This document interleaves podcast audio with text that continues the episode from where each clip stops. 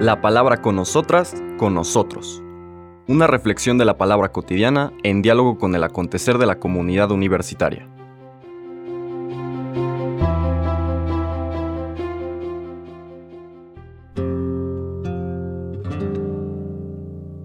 Hola, buenos días.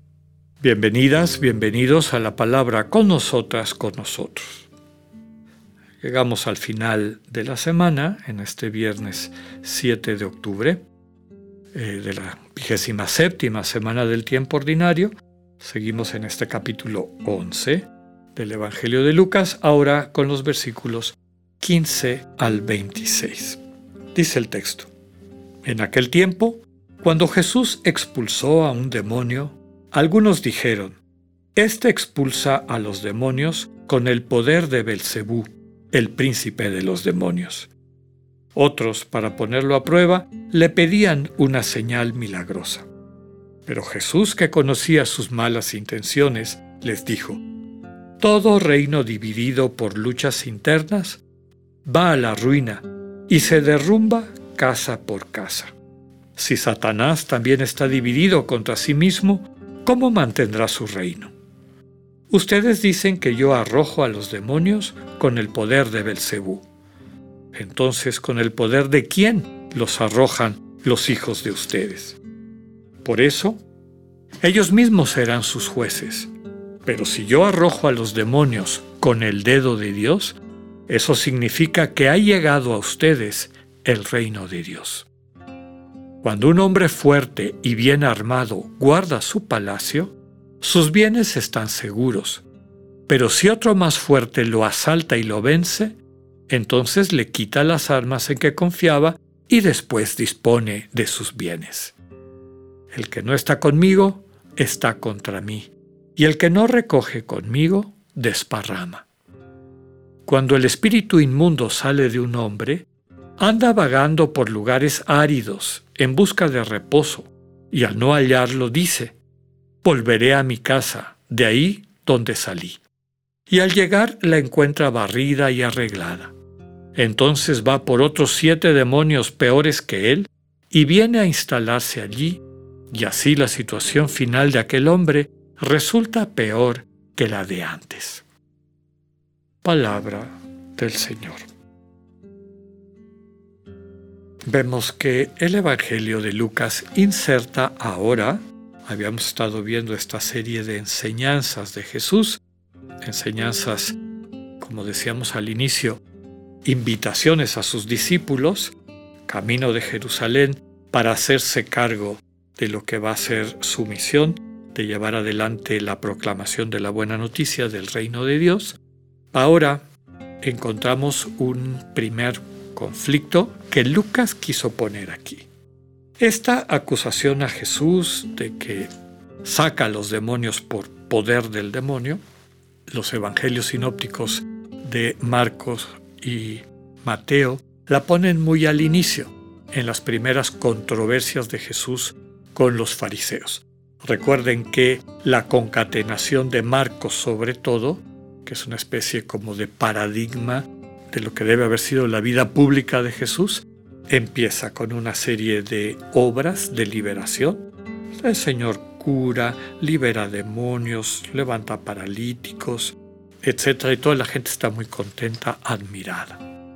Pero cuando empieza a decir que Él puede perdonar pecados, que el sábado está al servicio del ser humano y no el ser humano al servicio del, del sábado, empiezan a haber conflictos. Conflictos con quienes, con quienes tienen la absoluta certeza de que saben cuál es el camino del encuentro con Dios. Es decir, que conocen la verdadera religión y se sienten defensores de esa verdadera religión.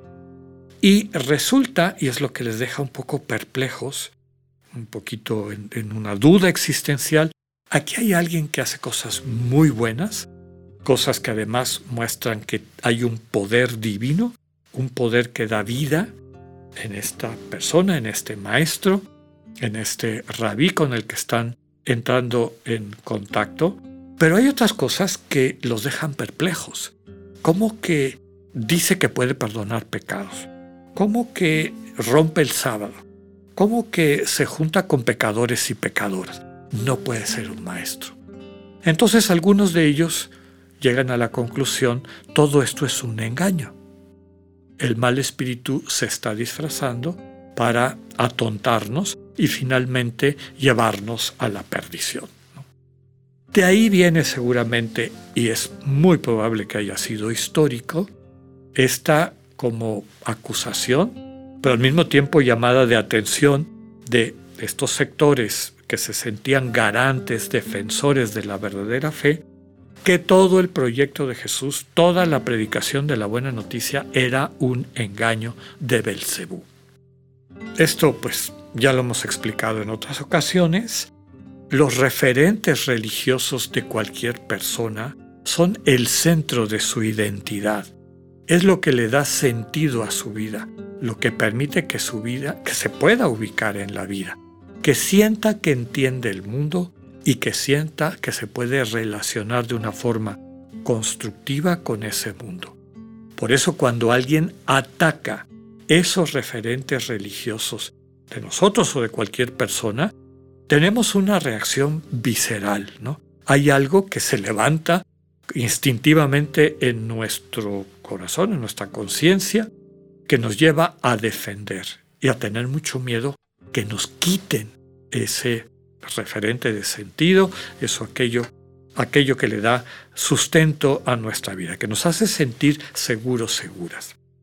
Jesús sistemáticamente está socavando esa seguridad, no por capricho, sino porque Él por su propia experiencia de encuentro con el Dios vivo se ha dado cuenta que esa visión no lleva al proyecto de su Padre, no transmite lo que ha sido la experiencia fundante de Jesús, que nos ha quedado expresada en el relato de su bautismo. Esa comunicación, que técnicamente se llama teofanía, de un padre que se le revela y le dice, tú eres mi hijo amado, tú eres el centro de mi alegría, tú eres la alegría de mi existencia. Tú eres, no lo que tú haces me parece agradable o me tiene contento o me apacigua en el peor de los casos. El Señor Jesús descubre en ese encuentro profundo, radical con el Dios vivo, que el Dios que presentan estas otras prácticas no es el mismo. Y entonces sistemáticamente, como decía, cuestiona, critica, rompe con esas prácticas.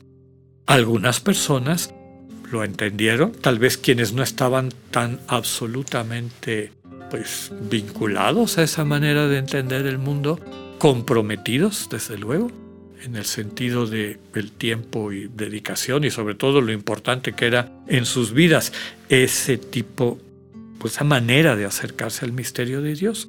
Había personas que a lo mejor eran un poco más libres y que tuvieron desde esa libertad la capacidad de dar el paso para encontrarse con el Dios vivo, este Dios que también nos transmiten todas las místicas y místicos, un Dios que es cerca, es desde luego poderoso en el sentido de absolutamente más allá de toda de todo concepto, imagen nuestra, totalmente trascendente.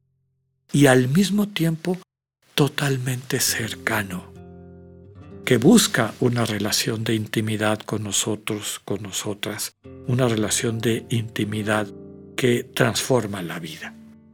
Bueno, ante esta crítica que pone aquí Lucas en su camino hacia Jerusalén, a diferencia de los otros evangelios que lo ponen muy al inicio de la vida de Jesús, el Señor subraya que la argumentación que están utilizando es un absurdo. Si el mal espíritu está dividido, si el reino de Satanás está dividido, si hay conflictos y está algunos de los servidores de Satanás están siendo maltratados, están siendo expulsados de las personas a las que están gobernando, entonces pues quiere decir que ese reino está por colapsar. ¿cuál es el problema? Primero demuestra esto. Y segundo, esta parábola de el hombre poderoso que hace referencia al mal, a Satanás, que cree que tiene todo guardado en su palacio y tristemente entre los que tiene guardados están esos judíos piadosos que creen que sirven a Dios, pero en el fondo están sirviendo al proyecto del mal. Jesús es este hombre más fuerte que ha llegado y empieza a sacar todo lo que tenía guardado Satanás en este castillo que se ha construido. Finalmente, la última parte, perdónenme que sea un poquito más larga la plática de hoy, esto del espíritu inmundo que sale de un hombre y vaga por lugares áridos y vuelve y cuando encuentra la casa limpio se trae a siete demonios peores que él. Es también una crítica, una crítica a estas personas piadosas. Lo que les está diciendo es, en su búsqueda de acercarse a Dios, hubo un momento en que ese amor de Dios tocó sus corazones y de alguna forma los purificó, los limpió, expulsó de ustedes a toda maldad. Pero esos espíritus de maldad que expulsó la presencia de Dios, pues ahora han vuelto a ustedes con siete demonios peores y los han encerrado en esta actitud de discriminación, de meritocracia, etcétera, que los está separando del Dios vivo. Pidámosle al Señor la gracia de poder crecer en la experiencia de lo que Cristo desde su amor puede hacer en nuestras vidas. Que tengan un buen día, Dios con ustedes.